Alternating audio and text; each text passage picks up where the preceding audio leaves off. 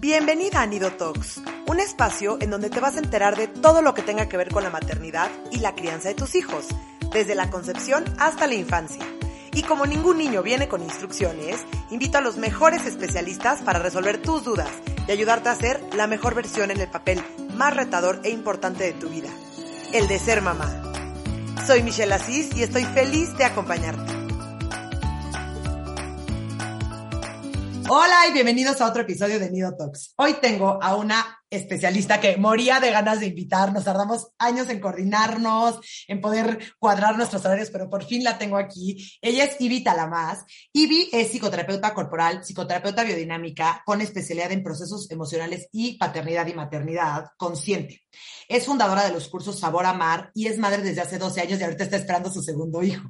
Es conferencista de enfoque humanista, guía de meditación y de experiencias de reconexión. También tiene una cuenta eh, de crianza intuitiva donde platica de todos estos temas que vamos a estar platicando hoy y un podcast que se llama Sabor a Mar. También no se lo pueden perder. Tienen que meterse y ver todo lo padrísimo que está platicando. Ivy, bienvenida a platicar de este tema tan importante que es la crianza intuitiva. ¿Cómo estás? Muy bien, Michelle, muchas gracias. Rayada de estar aquí, lo logramos. Lo logramos. Bienvenida, bienvenida. Oye, bueno, a ver, platícame, ¿qué es como tal o cómo describirías el tema de la crianza intuitiva? Sé que es un tema gigante y obviamente vamos a estar platicando de él durante todo el episodio, pero ¿qué me podrías así como un poquito como resumir qué es? Para mí lo más importante de rescatar en el tema de, la crianza es justo regresar a la, a la, sabiduría del corazón, es regresar a lo que nosotros eh, muchas veces olvidamos por estar escuchando afuera, porque estamos entrenadísimos desde chiquitos a escuchar el afuera y poder regresar a nosotros para, para encontrar esas respuestas que ya existen. Yo soy mucho de la idea que cuando nos van haciendo clic cosas en la crianza, en muchas cosas, ¿no? Pero sobre todo hablando ahorita de la crianza, es porque ya reconocemos, ya reconocemos algo, o sea, ya hay un entendimiento en nosotros y solo estamos haciendo clic con lo que estamos escuchando. Entonces, eh, para mí va de la mano en liberarnos de todo ese deber ser, de todo ese estereotipo, ese personaje acartonado de cómo es la mamá perfecta, ideal, eh, consciente, o sea, porque por todos lados podemos crearnos un personaje muy rígido y regresar al corazón, tomárnoslo con más calma, dejar de estar compitiendo y de comparándonos y de estar buscando validación externa y regresar a lo más esencial, regresar al vínculo, regresar a la relación, regresar a, a la experiencia en sí oye, se me hace que está cañón por toda la influencia que tenemos de lo externo, ¿no? O sea, ¿no? Hablando de una madre, madre primeriza, no sabe bien qué onda, está, ¿no? Con este tema como poco angustiada y entonces se voltea y, ¿qué me dice mi pediatra? ¿Qué me dice mi mamá? ¿Qué me dice mi cuñada que ya tuvo hijos? ¿Qué me dice mi hermana que ya pasó por esto? O sea, no como que qué cañón y qué, y qué chamba tan personal es como el, lo que dices, como dejar de escuchar toda esta parte como externa y poder como conectarnos con esta intuición que, que, es algo que viene natural para nosotros, ¿no? Pero qué, qué, qué camino tan, tan, tan fuerte. Totalmente. Y, y va de la mano totalmente con la crianza porque empieza desde niños empieza desde chiquitos que entonces nos separan tal vez o nos desconectan un poco o, hay mucho ruido externo porque se pide, se le exige al niño poner atención en lo que está sucediendo fuera. Este, no llores, me voy a enojar. Entonces así no, come así, siéntate así, saluda a tu abuelita, sienta, este, en la escuela esto direccionando la atención en que sea validado fuera, en que tenga que cumplir las expectativas de fuera, de los papás, de los abuelos, de, la escuela, de, de, las, de todos lados, ¿no? Y que claro que el niño llega a adaptarse al mundo, ¿no? No el mundo al niño, pero lo hacemos de una manera tan compulsiva que no tienen tiempo, no tienen espacio, no tienen esta eh, oportunidad de, reflexión, esta oportunidad de sentirse, esta oportunidad de observarse y realmente poder también comunicar, expresar, manifestar cuál es su mundo interno. Entonces, esto solo lo vamos arrastrando a después a nuestros amigos, a, no sé, al, trabajo, a las parejas, y no es la excepción que lo arrastremos a la maternidad y a la paternidad. Sobre todo creo que mujeres, en entonces está buscando cómo Em, llenar una expectativa social o una expectativa familiar o una expectativa moral o una expectativa de donde nos saquemos de cómo, cómo debo de ser mamá. y entonces nos desconecta y los volvemos a desconectar y ahí vamos en ese mismo ciclo, vicioso. en ese mismo círculo vicioso, sí. Pero a ver, ¿cómo le podemos hacer? Porque, a ver, vivimos en un mundo social, ¿no? Tenemos que seguir ciertas reglas, tenemos que, que no, o sea, como que igual y, parte de pertenecer a una sociedad, a un grupo, a una familia, a un sistema, es como cumplir ciertas normas, expectativas, eh, ¿no? Lo que un poco se espera de nosotros. ¿Cómo podemos eh, encontrar como este balance de no volvernos esta, porque muchas veces podemos, a mí ya me vale todo si soy una rebelde y entonces eh, mis hijos corren sin pañal, ¿no? O sea, como que un poco de caricatura, pero no irnos al extremo de me vale un cacahuate lo que opine todo mundo, adiós, y cómo encontrar ese equilibrio de, ok, sí, existen ciertas normas y ciertas pautas un poquito que se pueden eh, cumplir, pero como también conectarme mucho yo con mi intuición y seguir como esta parte como de confiar tanto. Yo me, me, voy, a, voy a salir aquí del, del, closet contigo. Yo sí me considero de esas rebeldes en su mayoría.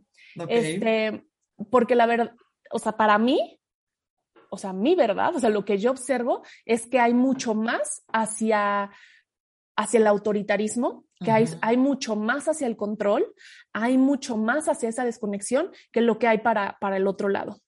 Que en realidad lo que esté al servicio o en aras de, de lo intuitivo, de la conexión, del vínculo, no se contrapone con, eh, con, con el trato social, con, con, el, con la amabilidad, con la compasión, todo lo contrario, lo súper apoya. No se trata de entonces cuando cuando entonces yo me voy a un extremo en donde para nada es la propuesta, no hay límites, no hay estructura, no hay, no hay una guía, no hay, esto en realidad no es una crianza consciente, no es una, no es una crianza intuitiva. Es este, de hecho es una, es una crianza en la que terminamos como abandonando a los niños, ¿no? Porque no estoy tomando yo mi papel en, esta, en esta pirámide, en esta, en esta estructura que sí necesita de un, de un adulto que lo pueda, lo pueda ayudar a atravesar, lo, pueda, lo acompañe en los procesos. En su mayoría, creo que las cosas que terminamos imponiéndole a los niños, por lo general, van de la mano con inseguridades que nosotros tenemos de no cumplir con el fuera, de no ser, ser queridos, de no ser vistos. Y, y para mí es importante que cambiar el enfoque, ¿no? Cambiar el enfoque personal, mi enfoque en que en lugar de que sea, tengo que cumplir con esto porque esto se espera de mí, poder observar qué, qué es lo, lo que necesita esa situación, qué es lo que necesita el niño, qué es lo que necesito yo, qué necesita el contexto. Y entonces es otra cosa muy diferente a solo satisfacer la, la de, este, una... La demanda. La demanda, ajá, pero una demanda personal, o sea, solo la del niño, solo la mía o solo la del tío, que entonces eso ya no se... Pero es, es muy diferente a que si empiezo a observar la dinámica en conjunto, entonces no se dan esos abusos o no se dan tampoco esa, esas faltas de, eh, ¿cómo lo diríamos? Yo digo que es como on parenting. Sí, como un poco como de negligencia. De negligencia, exactamente, donde simplemente suelto mi papel porque no me quiero hacer responsable, porque no me quiero hacer cargo, porque es mucho trabajo, que sí lo es. Oye, a ver, esto que estabas platicando, que muchas veces nosotros queremos cumplir esas expectativas para llenar un vacío, para que nos quieran, para todo esto, eh, ¿por qué crees, o sea, me lleva como esta pregunta de por qué crees que es tan importante que nosotros como padres trabajemos con nosotros mismos, con nuestras heridas de la infancia, este, y nuestra infancia en general? Para poder como llevar a cabo una crianza pues, más consciente, más intuitiva, como de la mejor manera? Pues para no repetir los patrones. Yo creo, me encanta a mí esta frase de que no puedes dar lo que no tienes y no puedes llevar a nadie a donde no has ido.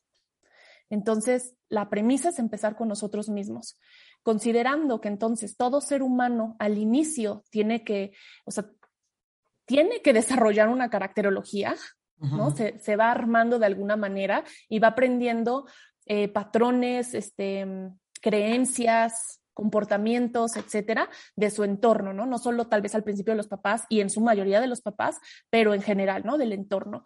Y, y luego llegamos a una etapa de la vida en donde se trata de desaprender todo eso y empezar a generar nuestro, nuestro propio reflexión, nuestro propio cuestionamiento, nuestro propio camino, en lugar de simplemente repetir el camino de nuestros padres, el camino que están repitiendo el de los abuelos y el de los bisabuelos, y en su mayoría, claro que jamás se va a repetir exactamente igual, pero hay un montón de cosas. A mí me, pasa mucho en, en terapia que observemos que observemos patrones que ni siquiera van con, con, el, con el sistema nuevo de creencias de la persona con la que estoy platicando, ¿no? Sino que en realidad se esté simplemente repitiendo algo porque es lo, conocido, es lo automático. Claro, es como si no hubieran como updateado el sistema, o sea, como que ya su conciencia está más elevada, tienen, ¿no? Como que más, más herramientas, pero siguen sin, sin haber como updateado ese, ese como, como software de, de lo que vienen repitiendo de generación en generación. Sí, y realmente para mí la evolución es eso, que nosotros como, o sea, ahorita nos toca, si están los niños pequeños, ok, proporcionar herramientas, acompañar, este, pero también es permitir esa, que vayan en contra. ¿Y qué me refiero? Que puedan decir esto no lo, yo no lo veo así, esto yo lo creo así, esto, o sea, poder también updatearnos nosotros, actualizarnos nosotros, porque sí, parte de la evolución es que eh, ellos también llegan a enseñarnos muchísimo. Muchísimo. Oye, qué padre que sacaste este tema porque no estaba en la guía de las preguntas, pero es un tema que me parece cañón, ¿no? Me pasa mucho a mí que, que por ejemplo, así con, con mis clientes en, en, sesiones y así, que me dicen, es que no me está obedeciendo, es que me, todo me quiere negociar, es que eh, no quiere eh, comer o no quiere, eh, no, o sea, diferentes cosas. Entonces yo les digo siempre a los papás y quiero como que saber mucho tu opinión, es como, o sea, a ver, no entiendo. A ti tú quieres que, que, que cuando sea adulto o cuando sea grande aprenda a negociar, tenga su propia opinión, eh, eh, pueda decir que no, pueda poner límites, pero cuando te lo hace a ti, en ese momento lo bloqueas, lo quitas, o sea, no lo permites. O sea, ¿cómo es esta como medio doble moral, lo podríamos decir como, sí, sí, sí, o sea, quiero que se cuestione la vida, quiero que, que se revele cuando algo no le gusta, quiero que ponga límites, quiero que aprenda a negociar, pero no, que no me lo haga a mí. ¿De dónde va a aprender? ¿No? Entonces, a ver, cuéntame esto que dices que sí, que desobedezcan, que sean... Eh, que se cuestionen. Pues sí, pensando nada más en la obediencia, o sea, yo, yo escucho la palabra obediencia y a mí me, me, me hace referencia inmediatamente a esclavitud, ¿no? o sea, es una cosa que haya estructura y que haya reglas y que, que, que, puedan ellos, desde ese entendimiento de un bien en común, poder aportar y eso, eso tiene que nacer, eso no se puede imponer, eso tiene que nacer del niño y realmente nace si el corazón está suave, nace si el niño no está desperdiciando energía en defenderse de, agresiones. Entonces, pero si el niño se está defendiendo, entonces cambia, cambia el enfoque a querer sobrevivir, a querer ver por él, a querer, pues a replicar lo que está viviendo, ¿no? Y si se le impone, él también va a querer, entre más queramos imponer, más resistencia vamos a encontrar, porque es, es la naturalidad, es, es, es este, pues sí es lo natural en el ser humano. Si yo llego a un lugar y de entrada me empiezan a, gritar y a regañar que era sin zapatos y que así no voy a volver a entrar y que yo no regreso a ese lugar. Les digo, muchas gracias, pásenla bien, adiós, ¿no? Si me explican desde otro lugar, ah, mira, aquí es sin zapatos porque, porque estamos cuidando esto y el otro, con mucho gusto coopero, ¿no? Con mucho gusto quiero ver cómo, cómo puedo contribuir, porque eso también, yo sí creo en una naturaleza eh, humana. Em, en, su, o sea, con, una, con unas ganas de, de, de, sumar y de ver por el otro. No quiero decir buena, porque no me gusta así bueno, malo, no, pero, pero sí con un, un impulso y un deseo orgánico, natural, intrínseco, de, de amar y de ser amado. Claro. Entonces, en el momento en que no les permitimos que lo hagan con nosotros, que nosotros somos justo el, el, el campo ¿cómo se dice? Cuando mandan a, los soldados a... Como de práctica. como de práctica, exacto. Es con nosotros. Entonces es una maravilla si nosotros queremos que ellos aprendan que nadie tiene derecho a pegarles, que nadie tiene derecho a gritarles y a pasar por encima de ellos. Tengo, tengo yo que incluirme en esa ecuación, ¿no? Por supuesto. Eh, estaba pensando, porque ahorita traigo muy, estando muy fan del libro de Will Smith. y entonces, está buenísimo. lo máximo, les va a encantar. Lo, voy a apuntar. Y entonces, este, hace referencia a una, una película en donde sale, o sea, que justo actúa con su hijo, creo que se llama En búsqueda de la felicidad. Ay, no, tristísima, lloré toda la película. Y buenísima, a mí me encantan esas que te, que te dejan como una reflexión profunda. Y entonces, este, el niño habla de que quiere volverse profesional en básquetbol y entonces el papá lo desanima y, y, agarra la onda. Para mí es eso justo como de la crianza intuitiva, crianza consciente. No quiere decir que nunca nos vamos a tropezar, pero poder observarnos. Entonces agarra la onda de lo que acaba de hacer y se acerca a él a decirle, no dejes que nadie nunca de este aplaste o desaliente tus sueños, ni siquiera yo. Y eso para mí creo que es bien importante, incluirnos cuando entonces me enojo y, y, no sé, no, no, logro templarme y grito, poder acercarme, porque no quiere decir que no va a pasar, porque sí somos humanos, pero poder acercarme a, a, poder reconocer eh, mi tropiezo, a poder reconocer que sí fue violento, a poder reconocer que no me supe templar, a poder reconocer simplemente que lastimé, simplemente que lastimé. Y en esa humildad, en ese querer reparar, sí, o sea, genuinamente, que sea genuino, no nada más, bueno, ya perdón, sino genuino, ellos aprenden ahí mucho más y, y entonces también les dejamos de referencia realmente profunda, porque nosotros somos ahorita la, la referencia de autoridad, les dejamos ese ejemplo de, de, lo que es realmente ser un guía, ¿no? Está padrísimo. Y, y si no lo permitimos con, con nosotros mismos, no, no van a tener esa fortaleza para poder poner esos límites fuera. Y, para mí, algo de lo primero que me dio incómodo, pero también bonito, este, este camino de, empezar a ver la crianza así, fue justo que Santi de chiquito me empezara, chiquito como tres, cuatro años, me empezara a decir, no me hables así, no me gusta. Me lo como. Y eso te da un, o sea, es como chocar con pared, así que te, te caiga una, este, una cubeta de agua fría, las, o sea, al principio, ahorita ya va a cumplir 13 y entonces ya estoy acostumbrada a que también empuje y regrese y todo, pero al principio observar y ver, ay, todo lo que he estado yo como procurando, también en mi automático se me va, ¿no? Y qué, qué regalo que, que, lo pueda ver y me lo pueda, me lo pueda reflejar. Porque si lo puede hacer conmigo, entonces lo puede hacer fuera. Oye, pero Ivy, qué importante que tú lo supiste recibir, porque ¿qué pasa? Muchas veces los niños, como dices, vienen a enseñarnos cosas y el mismo madre o padre son los que no, aquí no me hablas así y a mí no me parece y aquí mando yo y lo que digo y, y te vas a tu cuarto y te controlo con la mirada, etcétera, etcétera. Entonces también como que por eso qué importante trabajar con nosotros para poder recibir eso, porque es cómo y cómo se atreve y por qué me está discutiendo esto o empujando el límite o no, o sea, también qué importante tener esta capacidad de decir, sí, ok, wow, ¿no? Te abre como un panorama diferente, pero también tú estás como con esa tierra fértil un poquito para, para que se dé esa dinámica. Y te puedo decir así muy honestamente, hay veces que lo he podido tomar y hay veces que no lo he podido tomar. Incluso los días que no lo he podido tomar, incluso en este, eh, como en esta parte en donde se monta el ego de querer controlar y decir, así lo digo yo, Santi nunca ha, ha, cedido en esa, en esa parte, nunca ha cedido. Y eso a mí me, a mí me, a mí me da gusto. O sea, me lo ha puesto de frente y si yo empujo más, él, él, él resiste más. Y eso para mí es un regalo. Sobre todo, o sea, de, de, donde, de mi propia historia, donde yo, vengo y que yo fui una niña muy tímida y que, este, que yo obedecía todo y que fue hasta mi, hasta prepa que empecé como a, a hacer ahí algunos cambios, este, que sé lo que es vivir con miedo de todos los adultos y, de, y de nada más obedecer, porque si no, qué miedo, qué miedo que se enojen. A mí realmente eso me da mucho gusto, porque hay, va a haber momentos en donde nosotros no podamos, hay veces que sí lo alcanzamos a ver, pero hay veces que no, realmente va a haber veces que no.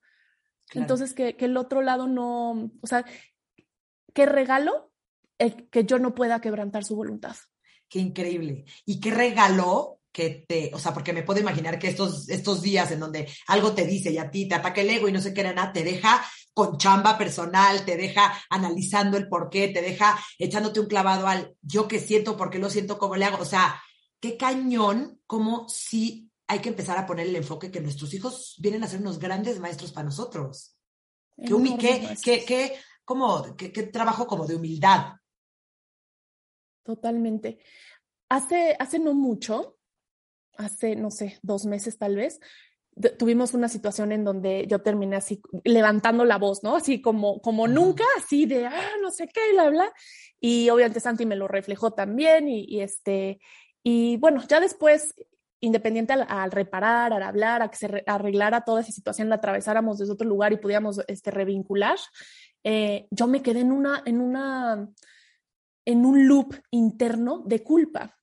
Y yo hablo mucho de la culpa, ¿no? Así como, y de todos modos, con todo y hablarlo, o sea, me estaba dando cuenta de, híjole, voy a, voy a poner mis propias pláticas, porque me di cuenta que sí estaba yo en una sensación de culpa, ¿no? Y entonces empecé como a, a, indagar, que esos son los regalos que siempre nos trae, porque aunque pensemos que es lo mismo, que obviamente desde que está chiquito estoy, este, vivimos, ¿no?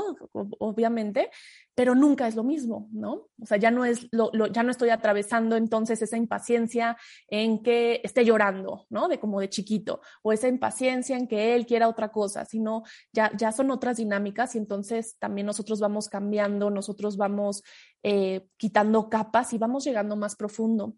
Y entonces me quedé en esta, en esta reflexión de, de por qué, de todos modos, aunque lo sepamos de alguna manera Conscientemente. A nivel, ajá, a nivel mental, ajá, de, exacto, a nivel, a nivel cognitivo.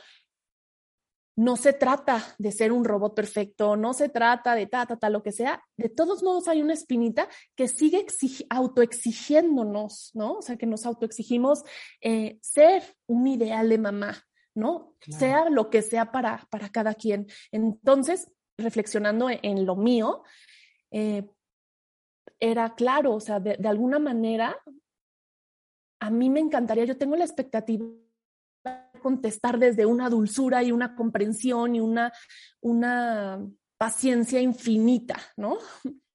Y cuando no. y cuando no, hay, hay una sensación de, de no haber logrado eso, que, que, estoy como constante ahí con la, con la mira. Y la verdad eso nos estorba, nos estorba mucho más, pero me quedé en una o sea, me quedé todavía reflexionando más de dónde venía todo eso y, y a mí me lleva, y por eso, por eso lo digo ahorita, porque habías, justo estábamos diciendo por qué es tan importante que, que trabajemos nuestra propia infancia. Me lleva a que sigue ese personaje que queremos emular, es el que de alguna manera nuestro niño, nuestra niña, estaba buscando de pequeño. Una mamá que jamás me gritara, una mamá que jamás yo le tuviera miedo, una, una mamá que, este, de, la que jamás, este, yo, sí, yo sintiera que me tenía que defender, etcétera, etcétera. Y entonces sigue ahí mi niña queriendo, queriendo emular esa mamá ideal, pero ahora en mí, esa carga que, que, que muchas veces le ponemos a nuestros padres, ¿no? De, de, no verlos como humanos y poner una, una exigencia muy fuerte de lo que de lo que fueron o no fueron. Después pensamos, ok, ya trabajé esta relación, ya perdoné, ya solté, y de repente tal vez no nos damos cuenta, así como decíamos hace rato de esa, este, del ver fuera, no nos damos cuenta que pasamos esa exigencia a nosotros. Y entonces nos dejamos, eh, pues nos deshumanizamos, porque entonces ya estoy esperando ser una hada, este, una hada con olor a bombones ahí todos los días, cuando no, por supuesto que no, este, no, por decir algo, ¿no? Quien esté buscando esa suavidad o quien esté buscando entonces siempre ser la que inspira y la que anima y la que este, siempre trae lo positivo y que entonces si un día se siente cansada o se siente triste o se siente vulnerable, entonces se culpe de eso, ¿no? Porque ella siempre quiere ser la que trae la energía arriba y, y los comentarios positivos y todo. Depende cuál sea nuestra, nuestra expectativa, depende qué es lo que nuestra niña o nuestro niño estaba buscando, le faltó y lo seguimos como esperando. Y entonces en el momento en que cambiamos el enfoque a ver que, ah, es que yo traigo esta heridota, es que este, lo que me toca hoy es llorar esto, esto en mí, esto de mi historia, entonces podemos quitarle el peso y la carga a la relación con nuestro hijo. entonces no se trata de...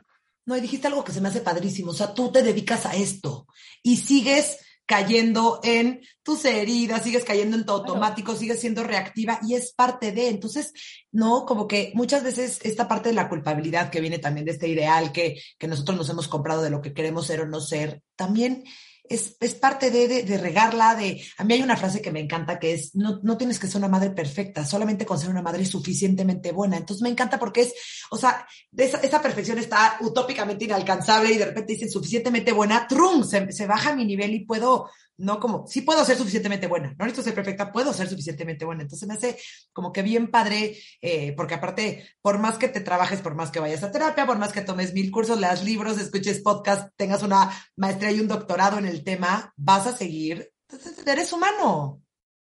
Sí, no, no, hay, no hay estudios, o sea, que nos puedan hacernos saltar la chamba personal. No hay. Y, y qué bueno que, que, lo, que lo dices, porque creo que es bien importante podernos mostrar así bien, bien humanas. O sea, sí, sí, o sea, somos humanos y no por, este, por estar en este tema. Claro que me ayuda un montón, me ha ayudado un montón. Quién sabe dónde yo andaría si no fuera, este, si no fuera por estar en estos temas clavadísima, ¿no? Pero lo que me ayuda es este, a poder invitar esa reflexión, esa, sí, esa autoobservación a, mi vida, no, no, no que me, me, me libre de no, no, no, tener mis propios tropiezos.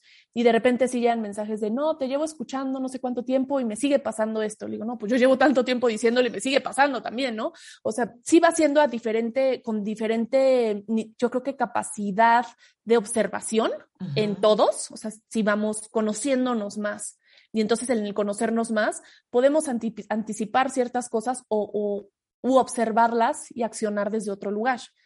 Pero es el mismo caminito de observación y, y, yo lo veo que va para largo.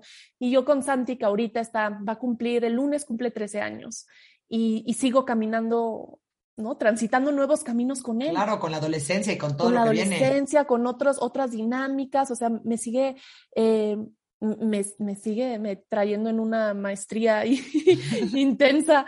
Este, realmente son unos grandes maestros. Hace poquito escuchaba esta frase que decía, se necesita muy poco para ser considerada una mala madre y se necesita también hacer muy poco para ser considerado un buen padre. Está cañón. Y, ajá, yo, yo sentí como el, el, este, fuerte el peso de, de esa reflexión, porque realmente es es cierto, ¿no? Un papá que entonces este, está en la fiesta de cumpleaños o que lo lleva a la escuela, este, que a veces platica con él, entonces sí, sí pueden darle más crédito o sí se dan más crédito que el que nosotras somos muchas veces capaces de, darnos por simplemente también tener movimientos humanos. Entonces no se trata de no, no ser humanas, simplemente de pues de tener la, la humildad de, de, observarnos, de, saber, de sabernos justo humanas y, sí. y ser capaces de, de, reparar. Claro, claro, claro, claro, porque pues es que obvio la relación madre-hijo pues viene como de esa parte como muy humana, como muy, eh, ¿no? Es como una, una relación como muy sagrada. Oye, y tengo una, ahorita has, has, comentado mucho durante el episodio que nuestro papel como papás es ser como esta guía, ¿no? Eh, ¿cuál es como que en general nuestro rol como padres? Porque pues, obvio no es el de controlar, no es el de que se haga lo que yo quiera. ¿Cuál es? O sea, ¿cómo lo...? Sé que igual es un poco difícil como enumerarlo, pero... Pues sí, desde mi punto de vista, los niños llegan, los niños son seres totalmente independientes a nosotros, vienen a, a que los conozcamos. O sea, realmente ahorita que estoy embarazada del, del segundo, que hay tanto, tanto espacio entre uno y el otro y, y es, es, un viaje totalmente distinto. Eh, no tengo idea quién va a ser esta personita, ¿no? Ya, ya sabré cómo, cómo es su carácter, este, si, es, si es más introvertido, si es más extrovertido. De repente pensamos, porque aquí en la casa nos gusta mucho la música, entonces de repente hay gente que dice, ay, obvio le va a encantar la música. Y yo respondo, pues quién sabe, quién sabe, no, no lo conozco todavía, ¿no? ¿no? No sé cómo va a ser y nos va, él nos va a ir enseñando, él se va a ir mostrando y va a ir evolucionando junto a nosotros pero no soy yo la encargada de dirigir por dónde es su evolución o por dónde es su crecimiento. Yo no soy la encargada de diseñarlo, no es, no es este, no es mi escritorio, no es este, no es mi pelo. No es tu proyecto personal. no es mi proyecto personal, no es mío. Simplemente tengo el, el honor de acompañar a un ser humano en, en esta encarnación, en, en, explorar su propia experiencia y de poderle, desde ese servicio, porque si estamos al servicio, este, poder brindar herramientas, experiencias, ese, ese amor que le pueda aportar, que pueda apoyar su propia evolución, su propio desarrollo. Pero no, no me toca a mí eh, diseñarlo. Para mí, esa, esa es esa es la, la premisa.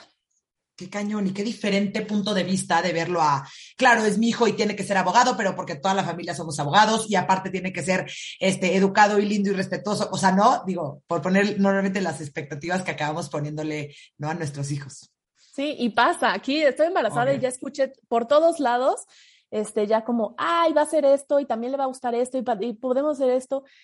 Y ya yo no digo nada porque ya, ya que llegue ya, este, ya, será. Así. Este, pero. Oye, a ver, esto que estás platicando. Que hay esa ilusión para todos. Claro, o sea, esto que estás platicando eh, es normal y es común tener como estas expectativas y estas fantasías de, de quién es este hijo que va a llegar a mi vida. Sí, por supuesto. Yo, yo, obviamente, porque ya tengo un hijo, yo tenía mucha ilusión de ahora que fuera una niña y yo sentía que era una niña, era más, yo creo ha sido, es niño, pues ha sido más mi proyección. y, y, a veces creo que también es que ahorita tal vez estoy más, mi energía femenina está más este, presente, pero, pero bueno, el punto es que eh, hace poquito, viendo igual una, una, película, salían unos vestiditos blancos con un encaje aquí como en los hombros, y me acuerdo que pensé así como, ay, yo le quería poner este vestidito. Y hoy, hoy justo llevando a la escuela a Santi le decía de broma, como, igual se lo voy a poner, ¿no? Así voy a mis planes. Y nos reíamos, obviamente, ¿no? Pero claro. Este, pero claro que hay deseo, claro que, o sea, hay expectativas en todo, ¿no? Desde, desde ahorita, si yo tengo esta, esta sesión contigo, claro que tengo la expectativa de que, de que salga algo que, que enriquezca a quien escuche. Este, en cada momento hay una expectativa porque va de la mano con, una, con la intención y con la dirección. Pero en, en el tema, bueno, no solo en la crianza, pero hablando de crianza, siento que es importante que separemos cuál es nuestra intención a obsesionarnos con controlar el resultado. Yo intenciono tal vez para, para, para mí, por ejemplo, hablando ahorita de lo de la música y, y, lo que para nosotros representa el arte, pues claro que para mí es importante que, que esté presente en su vida y voy a, voy a hacer, o sea, voy a poner de mi parte a que haya experiencias y recursos alrededor del arte, porque siento que, que nutre mucho, que sana mucho, que, que, es, un, que es algo maravilloso, ¿no? Pero, pero eso no quiere decir que voy a ir hasta las últimas consecuencias porque se tiene que dedicar al arte, porque yo creo que eso lo va a nutrir, ¿no? Entonces, diferenciar entre la intención y dirección y, y, luego soltar el resultado, porque eso no nos toca, no nos toca a nosotros llevar la batuta de quiénes van a ser.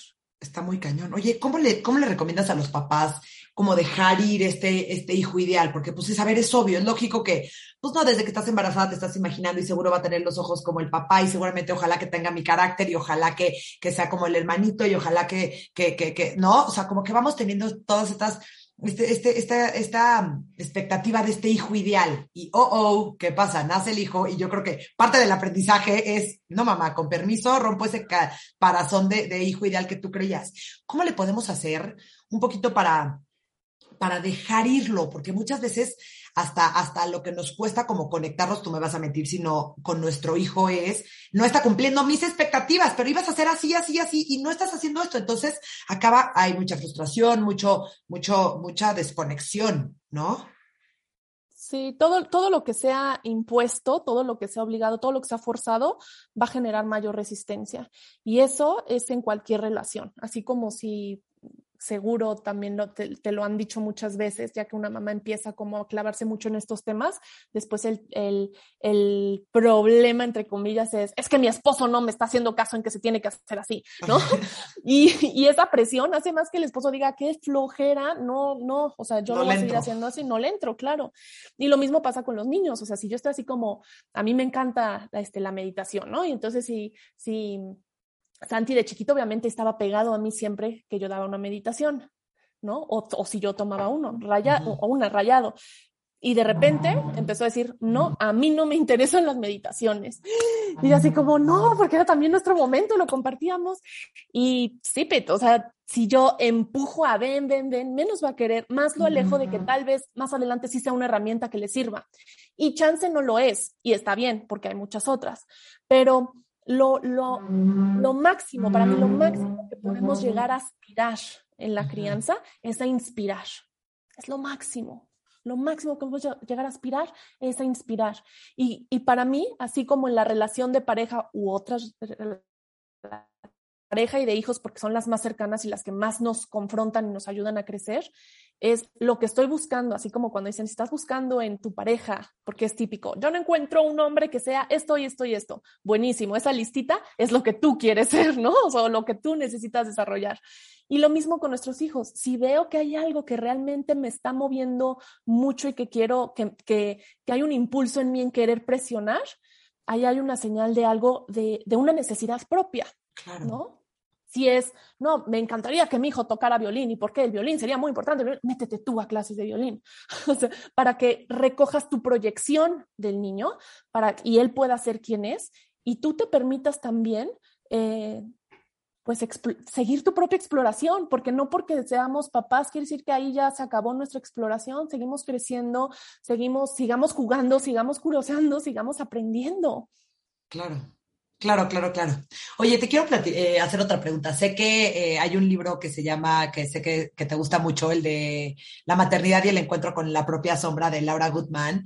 Este, y, quiero como preguntarte el por qué a veces la crianza tiende a ser como tan confrontativa para los padres. O sea, ¿por qué eh, ¿no? Nuestro hijo viene y hay cosas que, que, que, ah, nos dan y nos, y nos pican estos botones específicos que a nosotros nos hacen, ¿no? Como contactar con cosas y, reaccionar y, ¿por qué? ¿Por qué es tan confrontativo? O sea, ¿por qué la maternidad es nuestra, o sea, nos encontramos a través de la maternidad con esta propia sombra nuestra? Me encanta ese libro, así que no lo haya leído, no importa que no estén ya en el embarazo ni en el puerperio, hijo, le vale toda la pena. Y, y es un libro fuerte, ¿eh? Es, o sea, es un libro es de valientes. y es fuerte por nuestras creencias porque justo es eso, ¿no? O sea, como confrontarlas. Y es eso, o sea, llegan los niños y por supuesto, ¿qué más le voy a enseñar si no es justo mi sistema de creencias? No hay de otra. Sean tan rígidas o tan flexibles como las considere quien las considere o yo las considere, pero claro que voy a dar, con lo que decíamos al principio, voy a dar lo que tengo y lo voy a llevar a donde yo he ido. Porque esta, esta es la mamá que eligió esa alma para llegar, ¿no? Me eligió, bueno, pues esto hay, ¿no? Claro. Esto soy y esto comparto. Y claro que en este camino va a haber una evolución y todo, pero claro que para esa, que esa evolución se dé, necesito estar abierta a confrontar ese sistema de creencias. Entonces, eh, llega otro ser humano uh -huh. y entonces sí, nos escuchan primero, claro que somos única referencia y después empieza a haber otras influencias. Para empezar el papá, para empezar entonces los tíos, los abuelos, los amigos, la mamá de no sé qué, este, internet, este, la tele, una película, un libro, alguien que, algo que, alguien que escuchó en el súper. Empieza a haber otra, otras este, referencias. Otras referencias de, de, la vida y de cómo interactuar con ella y lo natural y lo necesario para todo ser humano es justo cuestionarse el sistema de creencias base, ¿no? Que es el de los papás. Y entonces va a llegar el hijo a decir, no, pues yo escuché esto y yo prefiero esto, o yo pienso esto, mi abuelita me dijo esto y yo creo que más bien sí es así. Y entonces, claro que nos mueve porque nos está, nos está invitando a hacer ciertos, ciertas modificaciones en nuestras creencias, a hacer, hacer un espacio a esa, para esa flexibilidad, para esa integración y aceptación también del otro. Y claro que eso nos mueve mucho y sí, o sea, tengo una duda, no, que queramos controlar también. Claro, o sea, nos mueve porque, o sea, lo pondrías así como que es un poco como nuestra base, esta parte como de nuestras creencias. Entonces, cuando nos los vienen a cuestionar, sentimos que nuestro mundo se está medio desequilibrando y ay, ay, ¿de dónde me sostengo si esto es lo que me sostenía y ahora me estás haciendo cuestionármelo? Pues, qué, qué, qué angustia, ¿no? Y a, a, mí, en la, sobre todo en la experiencia personal, veo que cuando algo me confronta mucho es porque, o sea, si hay una creencia muy rígida en mí, uh -huh. realmente me mueva, es porque está tapando algo que yo todavía no he querido ver. O sea, como hay algo atrás que yo estoy escondiendo ahí. ¿no? O sea, que, que, lo que me, con lo que me puede, o que, o que, me está tocando una herida, o que me está, sí, que está tocando algo de fondo. Eh, claro que nos va a confrontar mucho también, porque todo lo que entonces se queda en nuestra psique a nivel inconsciente, todo lo que vamos echando para atrás, porque claro que desde niños, que eso, es normal, ¿no? Eso es lo que hace la psique para sobrevivir. hace cierta escisión de la realidad, por ejemplo, alguna evasión de lo que pasó, por eso muchos no nos acordamos de cierta etapa de nuestra infancia o desarrollamos esta reactividad o el, famoso flight, este, fly, fight, freeze. Entonces, eso se empieza a destapar después con nuestros hijos, ¿no? Porque entonces ya no hay para dónde, para dónde huir de lo que hemos estado tapando, de lo que hemos estado tratando de, de ignorar. de ignorar, exacto.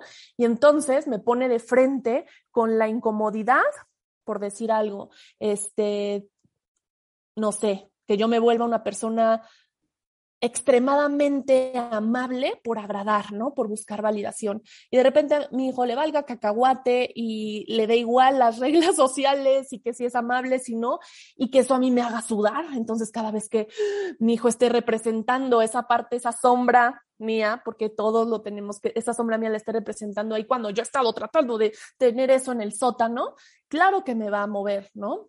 Entonces, si no es por eso, mueve el que no obedece, porque yo también entonces he querido seguir al pie de la letra lo que se dice simplemente para encajar. Y entonces me he olvidado de mi verdad.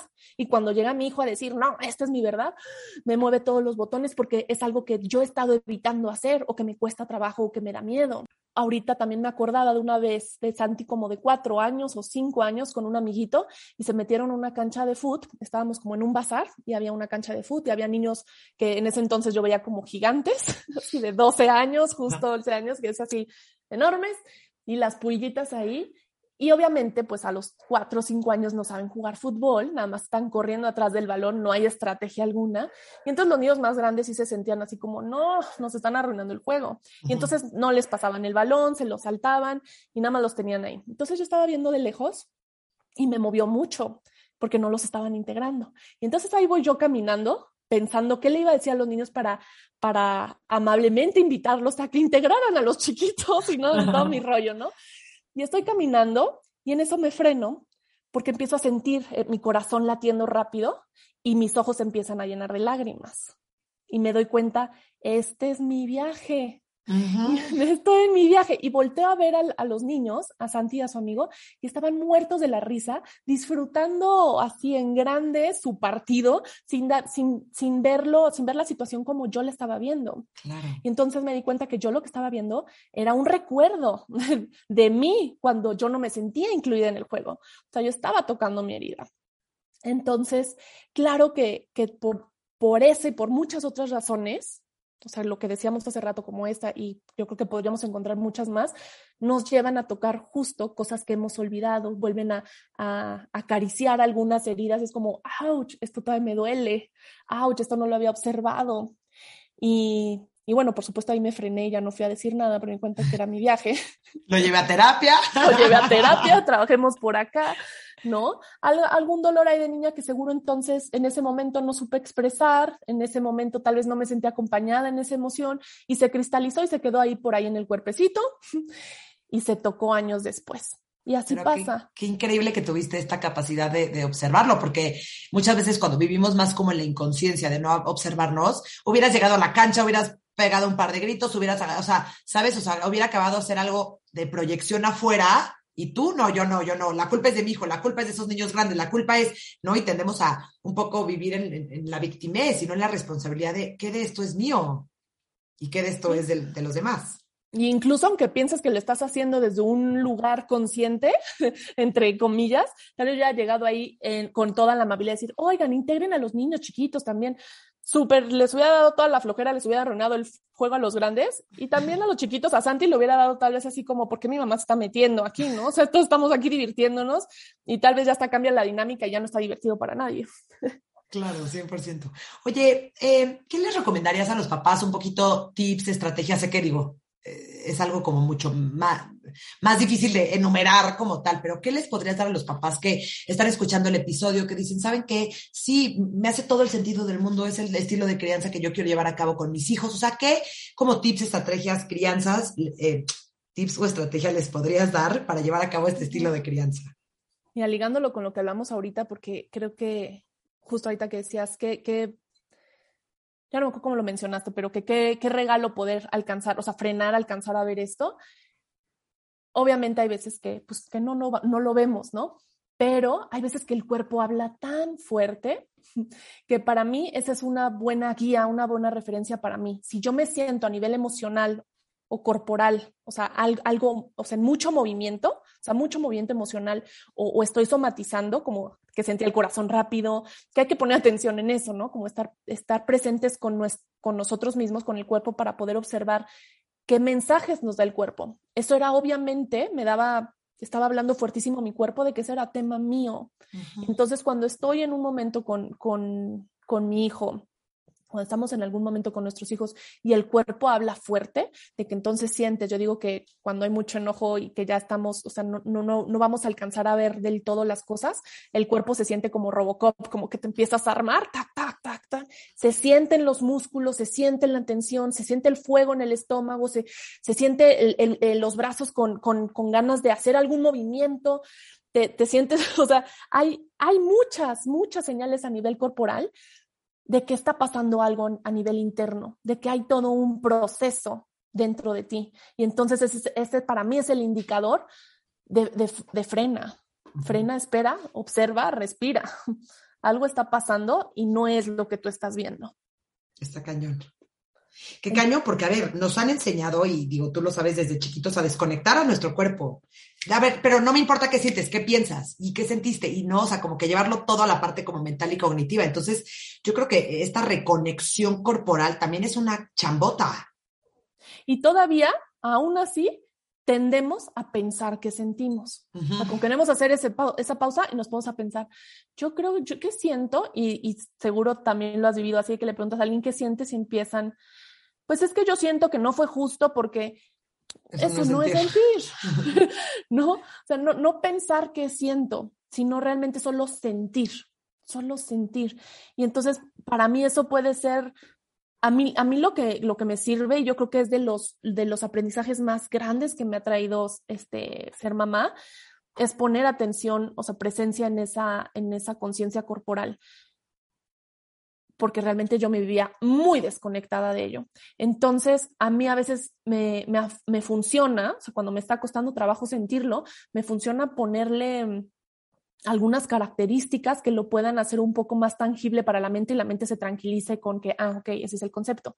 Como por ejemplo, sentir tal vez algún enojo en, el, en el, estómago. Y entonces también poder observarlo como tal vez a veces se siente cuando es fuerte, yo lo, yo lo, yo lo siento como si fuera una bola de boliche dando vueltas y es entre roja y amarilla y está girando y está densa, ¿sabes? Y entonces como poderle dar algo a la mente para, con lo que juegue, con lo que se tranquilice de que si hay un concepto ahí. Este, sí, sí, sí, no está ahí flotando. No esté flotando y, este, y pueda no sé, sentir cómo, de qué color se siente el pecho, de qué color, dónde se siente la carga, tal vez es en el cuello, de qué color es, eh, cuánto mide, cuánto pesa. Y, y, si le das esa chamba a la mente, entonces puede ir bajando esa, esa, como esa meta de tener que solucionar algo en ese momento, de tener que reaccionar. Y entonces, ese, ese espacio que podemos dar nos da mucho, mucho conocimiento sobre nosotros mismos. ¿No? Y para, para, futuras ocasiones ver en realidad de qué está tratando esta, esta dinámica. Esta dinámica no es de que mi hijo no, no quiere comer, esta dinámica es de que yo, del peso que yo me pongo, si mi hijo no se termina todo el plato, que siento que entonces que lo estoy haciendo mal, que entonces, no sé, ¿no? Ni, de frente con mi control, lo que sea, ¿no? Pero todo nos lleva a un, a una inseguridad, a un miedo, a algo interno, entonces, para mí sería mucho como regresar al cuerpo, regresar al cuerpo. El cuerpo, el cuerpo no trae una agenda tan complicada como la mente. Entonces nos va a dar algo mucho más honesto sobre en dónde estamos parados si lo escuchamos. Está cañón. Y es la chamba. la chamba. Oye, y dime una cosa, ¿qué libros, digo, ya, ya, ya, ya soltamos un par de libros, pero qué libros recomiendas eh, para que los padres lean, para que, o libros infantiles para que los, los padres lean junto con sus hijos como un poquito como que vaya como en este, en este tema? Pues para los papás. para los niños. O para, o para, los niños. Pues si tienes recomendaciones de cualquiera de los dos, de los dos bienvenidas. Eh, ah, sí, y observo aquí. pues, por ejemplo, tenemos. Tu librero.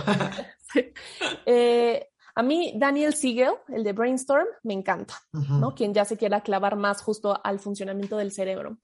Eh, hay una, un, un, libro de Deborah McNamara que se llama Jugar, Descansar y Madurar. Ese también es buenísimo. Eh, de, ah, uno de paternidad consciente de Lee Lozovic. Es maravilloso y me gusta que está escrito por un hombre. Qué cool. Este, por un, ah, desde su, su no, no, desde la perspectiva, él es un, un, maestro, fue un maestro espiritual, ¿no? Y uh -huh. antes fue rockero. Entonces es más desde su experiencia como padre, no, no como este, profesionista o sea, no, de eso. Ajá, exacto, no como médico ni, ni, ni terapeuta, etc. Eh, hay otro que se llama The Road Less Traveled. Este no me acuerdo, no lo tengo aquí. No, no te preocupes, yo se los escribo. Y hay otro que se llama de Ainsley Arment, que se llama The Call of the Wild and Free. Este me encanta, también como para... Yo ando ahorita mucho en la onda de replantear los métodos de educación. O oh, por favor, tienes que venir a hablar de ese tema también increíble. este. Y bueno, ya dijiste el de Laura Goodman. Y hay uno de, que se llama autoobservación, que es de Red Hawk. Ese, ese se me hace de buró. Ok. Autoobservación de Red Hawk. Buenísimo. Me fascina. Gracias por todas las recomendaciones.